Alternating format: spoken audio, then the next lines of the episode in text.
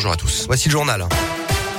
Et à la une de l'actualité ce matin, c'est parti pour la 20e saison touristique à Vulcania. Le parc de Saint-Tour-les-Roches, euh, consacré aux volcans et aux phénomènes naturels, a rouvert ses portières pour une nouvelle saison et espère bien retrouver des niveaux de fréquentation normaux après deux ans fortement perturbés évidemment par la crise sanitaire.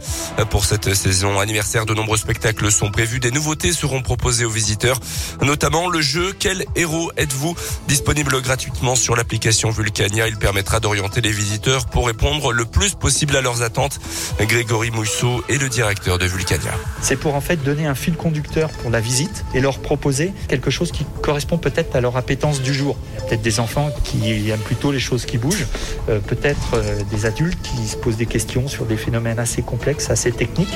On va pas s'adresser de la même manière aux deux et il y a des personnages pour accompagner cette visite. Le professeur Il n'y a pas de risque, ce sont des choses un peu plus de contenu, un peu plus technique, c'est plutôt l'apprendre et puis apprendre en s'amusant. Le s'amusant, c'est plutôt plutôt l'explorateur avec de très belles images de notre planète, l'aventurier, etc.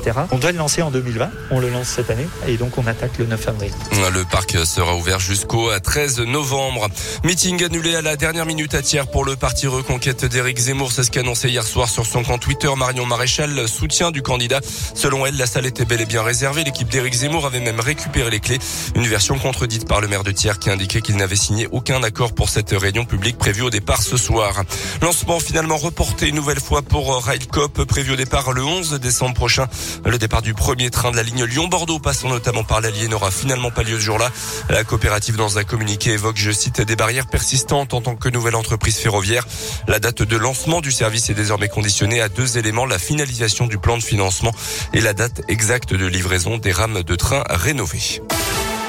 Dans l'actu également, impossible cessez-le-feu ce matin à Mariupol, ça a déclaré la Russie. Kiev, les États-Unis et la France notamment appellent à rester prudents.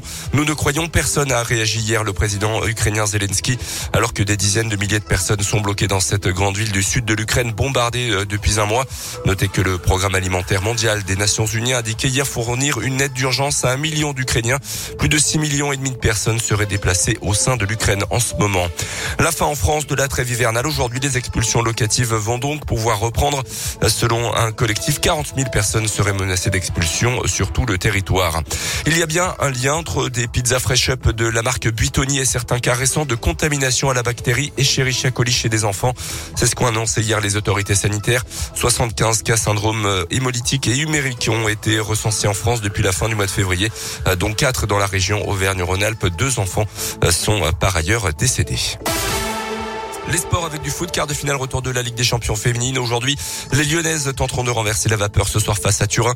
Elles avaient été battues 2-1 au match à coup d'envoi à 21h. Le PSG a de son côté validé son ticket pour les demi après avoir sorti le Bayern Munich.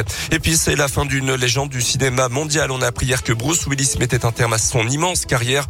L'acteur américain âgé de 67 ans souffrirait de problèmes de santé, l'aphasie qui impacte ses capacités cognitives et provoque notamment des troubles du langage.